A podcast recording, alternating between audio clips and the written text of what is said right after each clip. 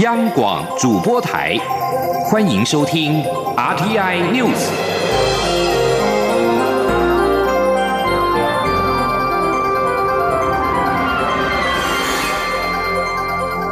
听众朋友您好，欢迎收听这节央广主播台提供给您的 RTI News，我是张顺祥。民进党主席补选开放登记，今天进入第三天，没有人完成参选登记。被点名是党魁热门人选的林佳龙、陈其迈、郑丽君等人，迟迟没有动态。不过，台湾民意基金会的董事长尤英龙今天则是透过声明，率先表态，确定要参选民进党主席。请听记者刘玉秋的报道。九合一选举，民进党溃败，蔡英文总统为败选负责，辞去党主席。民进党也展开党主席补选工作，并在本周开始领表登记，但已经到了第三天，仍无人登记。党内不断传出人选，被点名的包括文化部长郑丽君、前立委陈其迈及台中市长林佳龙，却都没人表态参选。林佳龙甚至还在深夜发出故意参选的声明。就在外界质疑民进党主席是否难产之际，台湾民意基金会董事长尤银龙，则是在十二号早上透过声明，率先表态，确定将参选民进党主席，并将出面向大家说明。下午两点会一起跟大家说，好不好？大家啊。报告。尤银龙在声明中指出，这是不可承受之重，由我承担。他表示，多数人会用团结来扣紧民进党的现况，一句团结就让民进党绑进失去真相的假面和和平里。而今天他站出来争取民进党的生存权，不在乎外界扣上破坏团结的大帽。比起民进党的生存权，团结就像鸡肋一样多余、微小而不足道。尤英龙说：“这次的党主席选举是民进党的危急存亡之秋。党主席如果沦为橡皮图章，只为特定人士盖章背书，相信跟他一样心念的人不忍也不能忍。因此，他期待党员听到他的声音，一切只为了二零二零要赢。不会赢的团结，只会让伤心的支持者伤口继续扩大。以团结口号包装出来的思念四地，是糖衣毒药，更让人伤心丧志。”民进党副秘书长徐家清受访时则预告，十三号下午有意参选党主席的人会更明朗。现在应该给想参选的人一些思考的时间，绝对会有人愿意承担，党主席不会难产。中广电台记者刘秋采访报道。总统府秘书长陈菊上午在立法院受访的时候表示，民进党的中生代必须为台湾承担更多的责任，自己心里没有名单，只要有人愿意承担，他都会支持。而在九合一选举之后，请辞获准未留，陈菊今天在立法院被媒体跟立委问到去留问题。他表示，身为政务官，若不能够扮演功能，当然会知所进退。但若蔡英文总统在这个阶段需要他协助稳定政局，他也责无旁贷，不计毁誉。记者欧阳梦平的采访报道。民进党在九合一选举败选后，总统府秘书长陈菊曾经向蔡英文总统请辞，最后接受未留。陈菊十二号到立法院司法法制委员会报告前，被媒体问及此事，他表示，只要对总统有帮助，如果此时需要他留下，他不会逃避。陈菊说，他是因为总统的改革面临困难才到台北，总统需要协助，他义不容辞，也有责任支持总统，希望改革顺。顺利，但身为政务官，如果不能扮演功能，他当然会知所进退。对于民进党在这次高雄市长选举输了十五万票，陈菊说：“败军之将说太多也没有意义，就承认失败。”他表示自己在高雄将近十二年，有很多努力，如果最后没有得到人民的肯定，这一定表示做得不够好。他只有反省检讨。陈菊在接受国民党立委许玉仁质询时也表示，外界对于总统的幕僚长是否需要为选举负责有不同的看法。他是对于民进党在高雄市长选举惨败感到难受、自责，当时为担起政治责责任而请辞。但是如果总统认为在这个阶段需要他协助稳定政局，他会责无旁贷，不计毁誉。他说：“我在七个七个半月之前，我希望能够协助小英总统，我们的蔡总统在改革能够顺利，所以我才到台北。但是小英总统，我们蔡英文政府在这一次的选战中惨败，那我会觉得说，如果总统认为在这个阶段需要我能够来协助他稳定这个政局，我也是认为我责无旁贷，不计回应。”对于行政院长赖清德表示，时间一到就会坚定的离开。陈菊表示尊重赖清德的决定，而自己身为总统的幕僚，与赖清德的角色各有不同。中央广播电台记者欧阳梦平在台北采访报道。持续将新闻焦点关注在立法院，由于朝野立委对于前建国造案的进度以及预算的编列持有疑虑，在民进党立委罗志正等人的提案之下，主张简列明年度的前建第二阶段的原型舰筹建的相关预算。对此，国防部长严德发今天除了重申前建战力的必要性之外，也说简列案还没有定案，国防部会积极的说明，争取预算。记者肖兆平的报道。浅建国造是国家重要的国防施政，海军也陆力推动相关计划。不过，由于先前有海军退役人士爆料指出，取得造船技术顾问的竟然是一家资本规模不高的小公司，因此不仅在当时引发外界疑虑，如今也成为立委审查预算的考虑点。民进党立委指出。海军在合约设计阶段，在没有完整成果出炉以前，就接续提出浅建国造第二阶段原型舰的筹建预算，其潜藏风险应该审慎评估，以避免再有庆父案列雷舰的前车之鉴。因此，民进党立委主张将新台币约七十五亿的经费直接折半，但在军方沟通下，提案立委不排除将删减改为冻结。针对浅见国造预算进展，国防部长严德发十二号也亲自出席预算会议。他强调，海军不仅争取浅见国造预算已经十多年，浅见更是攸关国家战力发展，因此。在定案之前，国防部会全力向国会说明。他说：“哦，全建国造，我一直强调哈，国防部一直强调，这是我们防卫作战一个关键战力、不对称战力啊，很重要的一个重中之重。而且海军已经争取了十多年了啊，现在呃有这个很好的一个一个一个进展。”希望呃呃委员会还有国人都能够支持我们。我想我们现在目前都照计划来做，我们在委员会尽量地来支持这个案子。立法院外交及国防委员会目前正紧锣密鼓审查国防部所属预算，希望能在月底之前完成第一轮审查。中央广播电台记者肖兆平采访报道。农委会为了防范中国非洲猪瘟的疫情入侵到台湾，多次呼吁入境台湾的游客或是国民不要携带中国制的猪肉制品，但仍然是有民众以身试法。农委会今天公布，十二月一号跟二号，从重庆以及哈尔滨违规携带的腊肠跟红肠，都被检验出非洲猪瘟的病毒，累积已经有五例了。由于防疫越来越严峻，近期将针对越南入台班机查验。记者郑祥云、陈林信宏报道。中国非洲猪瘟疫情持续蔓延。根据中国向世界动物卫生组织 OIE 通报的最新数据，截至十一号为止，中国非洲猪瘟疫情已扩及二十一个省市区，达到九十一个案例。非洲猪瘟疫情在中国如野火燎原，但仍有民众执意携带中国制肉品，意图闯关。农委会在十二月一号和二号在桃园机场分别查获本国籍旅客从重庆携带腊肠，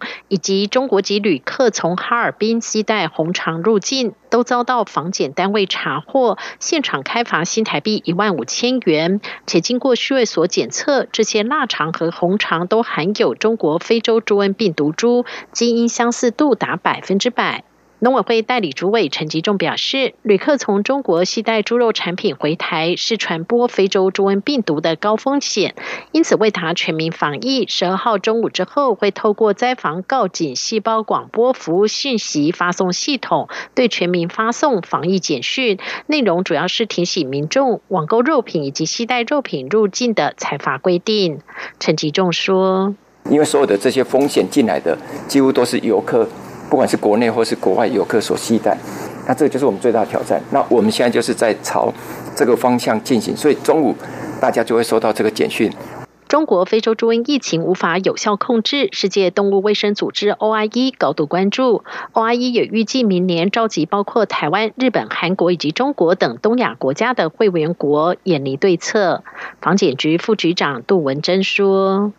所以其实他就呃发起了我们东亚应该做一个这个呃非洲猪瘟的共同防疫联盟。那预计是在明年会开会，但是确实的会议日期、地点都还在筹划中。那希望透过这样子的联盟，大家第一个在讯息的交换，第二在经验的分享，然后共同来面对这个问题。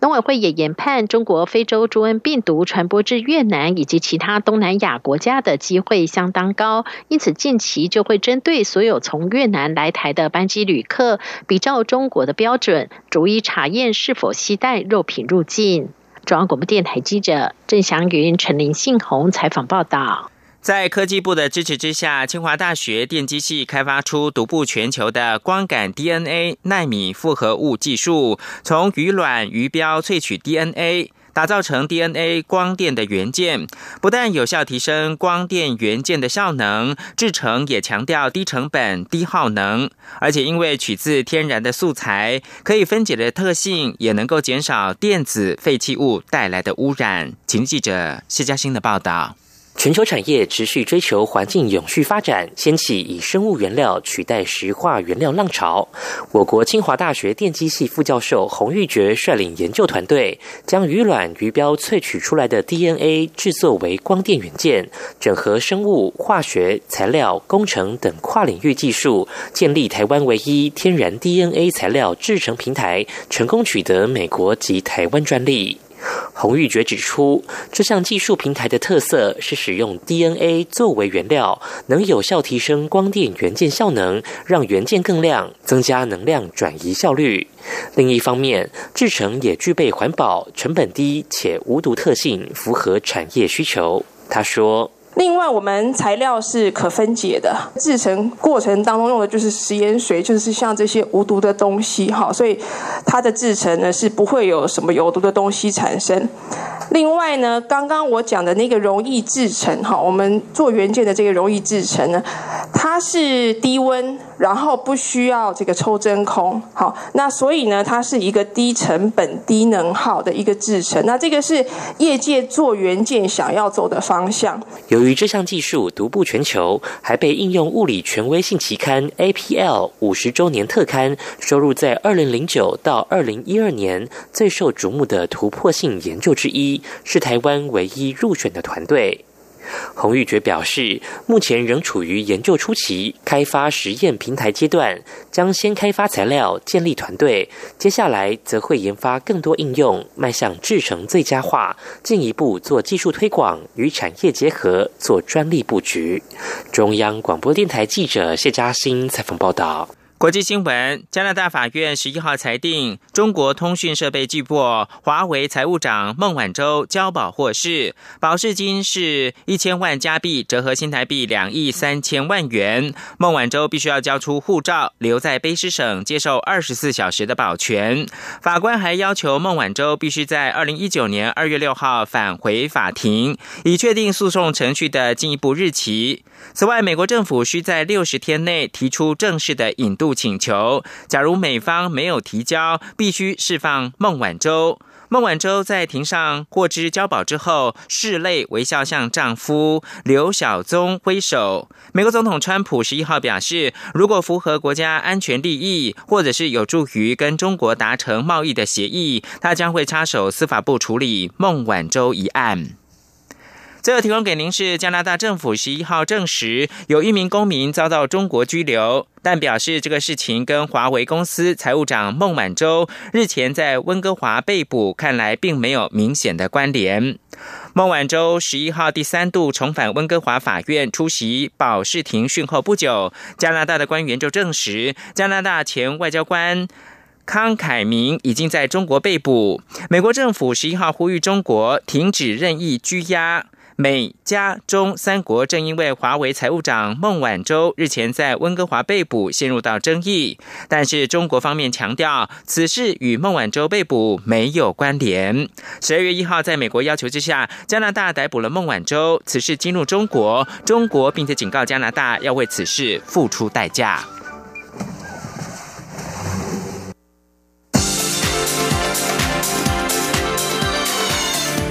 是中央广播电台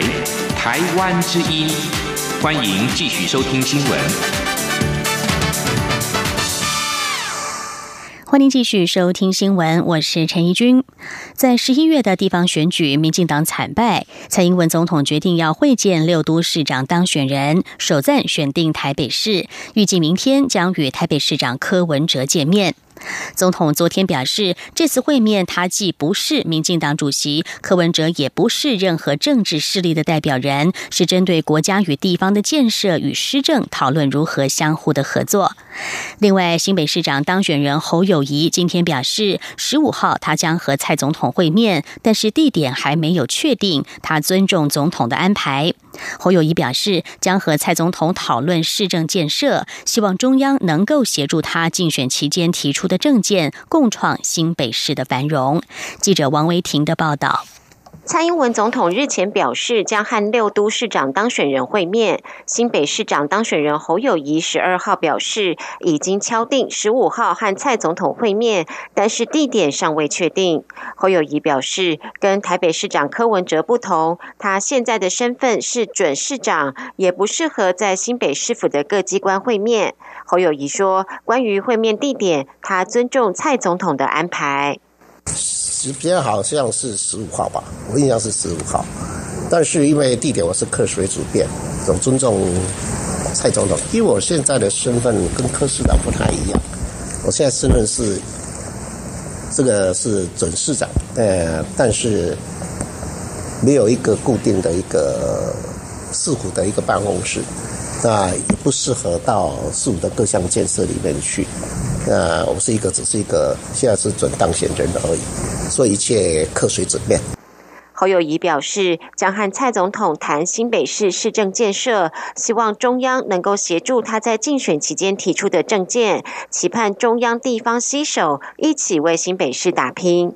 另外，针对国台办拟设专人窗口，作为蓝营县市长两岸交流的模式，媒体关注侯友谊是否会循此模式与中国交流。侯友谊表示，他在副市长任内经常代表到中国各城市交流，未来他还是以市政为优先，但仍会敞开心胸进行两岸交流。只要有适当的议题，都可以一起努力，创造两岸经济繁荣。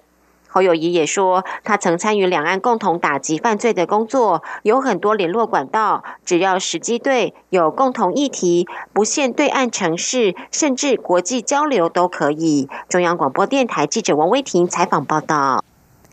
镜周刊》在今天报道，移民署长杨家俊疑涉公器私用，假借公务行程带太太四处吃喝玩乐。对此，内政部政务次长陈宗彦表示，部长徐国勇在月前已经耳闻传言，并责成政风处主动了解。虽然案件仍在调查阶段，但是已经要求政风单位本于勿往勿纵的原则，务必彻查此事，厘清真相，依法处理。此外，由于本案已经造成社会观感不佳，影响政府机关的形象，因此也先将先行调整杨家俊的职务。杨家俊今天也亲自对外说明，他强调出差的许多费用都是由他与太太自费，他问心无愧，可以接受社会的公平与调查。记者刘品希的报道。《镜周刊》十二号报道，移民署长杨家俊疑涉公器私用，假借公务行程带太太四处吃喝玩乐，事后还申请差旅费，并把公务员当成司机、搬运工、摄影师。还有下属抱怨杨家俊时常言语霸凌。杨家俊十二号上午主动出面受访，他表示，太太陪他出差搭高铁的费用、住宿费超额部分，以及送给同仁的礼物，都由他与太太自费。他问心无愧，愿意接受社会公平。他说：“那我是认为我问心无愧，可以接受公平。那这方面事情，光我讲接受公平是，那就让外界去好好去检视嘛，哈。那这个是。”呃，刚刚我们也跟郑峰是讲，很多资料直接跟秘书拿，直接跟主机部门拿，没有问题。杨家俊表示，他当过外交官，深知外交礼仪，出席活动携带伴侣是一种尊重。他与太太不但没有增加公帑负担，许多东西反而自费。他太太也从无怨言的配合他，为移民署业务多尽一份心力。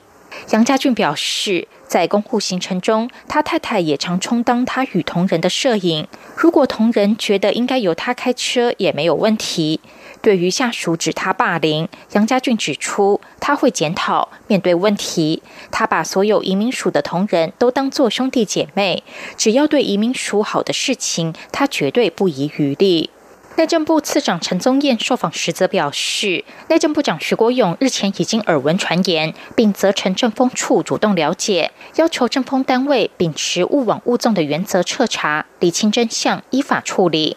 陈宗彦说，相关报道已经造成社会观感不佳，影响政府机关形象。就媒体报道看来，杨家俊也有领导统御的问题，因此暂时将杨家俊调回内政部里担任参事，让政风处可以充分调查。至于移民署长一职，则由副署长钟景坤暂代。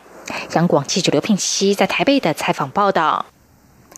交通部在日前宣布，明年元旦起，新款的机车将会依照排气量强制加装 ABS 或是 CBS 刹车系统。同时，二零二一年起，所有的新车都将使用。不过，由于相关的配备所费不资，引发民怨。最后，在蔡英文总统关切之下，行政院长赖清德昨天要求交通部暂缓实施。立法院交通委员会今天更提案通过，要求相关配备交由人民自行选配。记者吴丽君的报道。有鉴于台湾每年机车事故死伤人数高达一千六百多人，为此，交通部二零一五年就参考欧盟等国实施机车加装 ABS 防锁死刹车系统可降低三成死伤人数的经验，决定从二零一九年起，一百二十六 CC 以上的新款机车将强制加装 ABS，一百二十五 CC 以下的新款机车则将强制加装 CBS 刹。车系统同时预告，二零二一年起，所有新款机车都将适用。不过，由于加装 ABS 车价约需增加新台币八千元，加装 CBS 价格也要一千五百元左右，引发广大的机车族反弹，沸腾的民怨，甚至引起蔡总统的关切，要求交通部重新检视。最后，在行政院长赖清德下达指令后，交通部随。及松口，二零二一全面实施的政策将暂缓，但明年政策只影响百分之十五的机车族，仍将照常上路，但将于十二号下午邀集车商协调降价。不过，多名立法委员，包括林俊宪、郑宝清、陈欧珀等，十二号上午在立法院交通委员会都批评这项政策，认为欧盟与台湾国情不同，在欧盟机车。多为大马力且多用于休闲，但在台湾机车却多半是弱势族群的谋生工具，因此提案通过，要求相关配备比照开车族，改为选配，不得强制人民加装。议事人员宣读提案：是个人骑车习惯、路况或对安全的考量，由消费者自行决定是否加装，重新周延思考政策方向，以抚民利。此外，交委会同时。提案通过，要求交通部因苦民所苦，在保障安全前提下，严以对选购配备 ABS 车种之民众给予相关补助，尤其保障在学学生、符合申办学贷条件的家庭等使用机车之主力族群，并主动要求车商提供选购之优惠方案，并协调保费降降低，以求达到安全与民众负担兼顾的目标等。中央广播电台记者吴丽君在台北采访报道。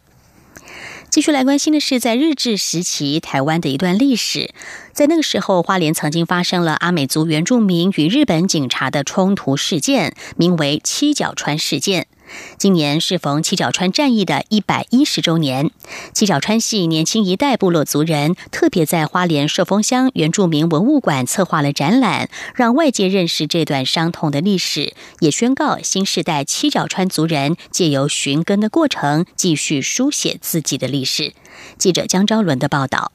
七角川社位于现在的花莲县吉安乡，是当时阿美族最大的聚落，相当强悍，长期活跃于起来平原。日治时期，七角川社阿美族人初期受雇于日本政府，担任义勇县劳役工作，抵抗泰鲁格族人入侵。后来却因为劳役不均、薪资过低，导致部分族人对日本政府不满，进而在一九八零年底爆发族人抗日的行动。整个事件一直到一九一四年才真正落幕。七角川系族人也因此被迫迁移到其他部落族群，七角川社从此在历史上消失。十年前，国立台湾史前博物馆、寿丰乡原住民文物馆曾一同策划七角川战役一百周年特展，透过访谈耆老、拼凑片段的历史记忆，传达当年战役发生的缘由以及造成的影响。今年七角川战役一百一十周年，年轻一代阿美族人接棒，透过策划归途特展。连接七角川系，包含寿丰乡寿丰、光荣、溪口、池南以及吉安乡太仓与南华等六个部落，从聚会所重建、年龄阶级运作、旅外青年发声、服饰调查及大语观制作、长辈口述迁移与战争细节等层面，尝试勾勒七角川社族裔如何踏上归途之旅，重寻文化。其中户口名簿工作坊最让青年族人有感。年轻族人到户政事务所申请日治时期户口名簿，一一解读记载细节，发现长辈没有说出或是不清楚的家族血缘与家族迁移历史，相当感动。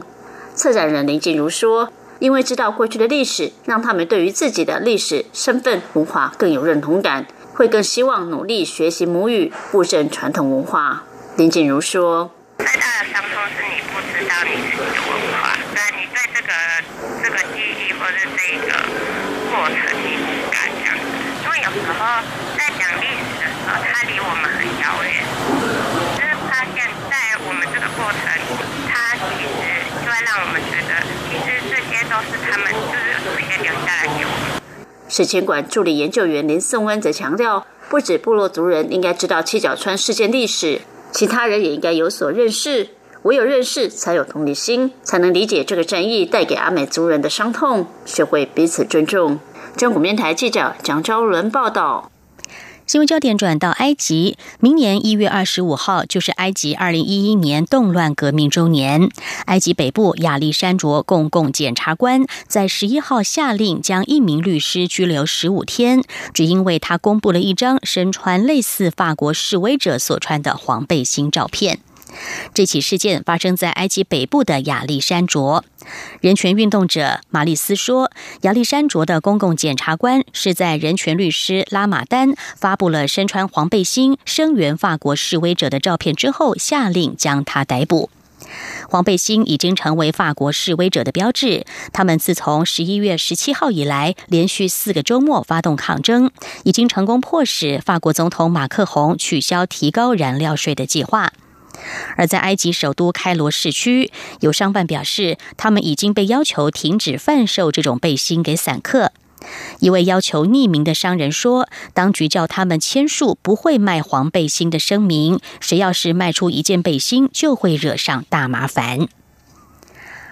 在法国东部城市史特拉斯堡一处耶诞市集附近，十一号发生的枪击案，至少造成两个人丧生，另外有十一人伤势严重。目前还不清楚这起事件是否和恐怖攻击有关。警方已经封锁了附近的区域，搜索逃逸的歹徒，并且呼吁民众待在家中，不要外出。警方表示已经掌握发动攻击的嫌犯身份，但是还没有透露细节。警方消息人士也指出，目前还不清楚犯案者的动机。法国总统马克宏办公室表示，马克宏接获通报之后，立即结束正在进行的会议，派遣内政部长卡斯纳塔前往史特拉斯堡，当地也已经提高了安全警戒等级。路透社在十一号报道，脸书公司发言人透过了电邮声明，告诉路透社，位于美国加州梦罗公园的总部园区收到了炸弹威胁，公司正在调查。发言人并且补充，公司已经净空了数栋建筑物，所有人员都安全。彭博社也引述了梦罗公园警察局所发布的声明，指出现场有一支因应炸弹威胁的小队正在搜索杰弗森街两百号一栋建筑物。脸书旗下的 Instagram 总部就位于该区。发言人说，等到情势更加明朗，将会公布进一步的消息。以上 T I News 由陈英军编辑播报，谢谢收听。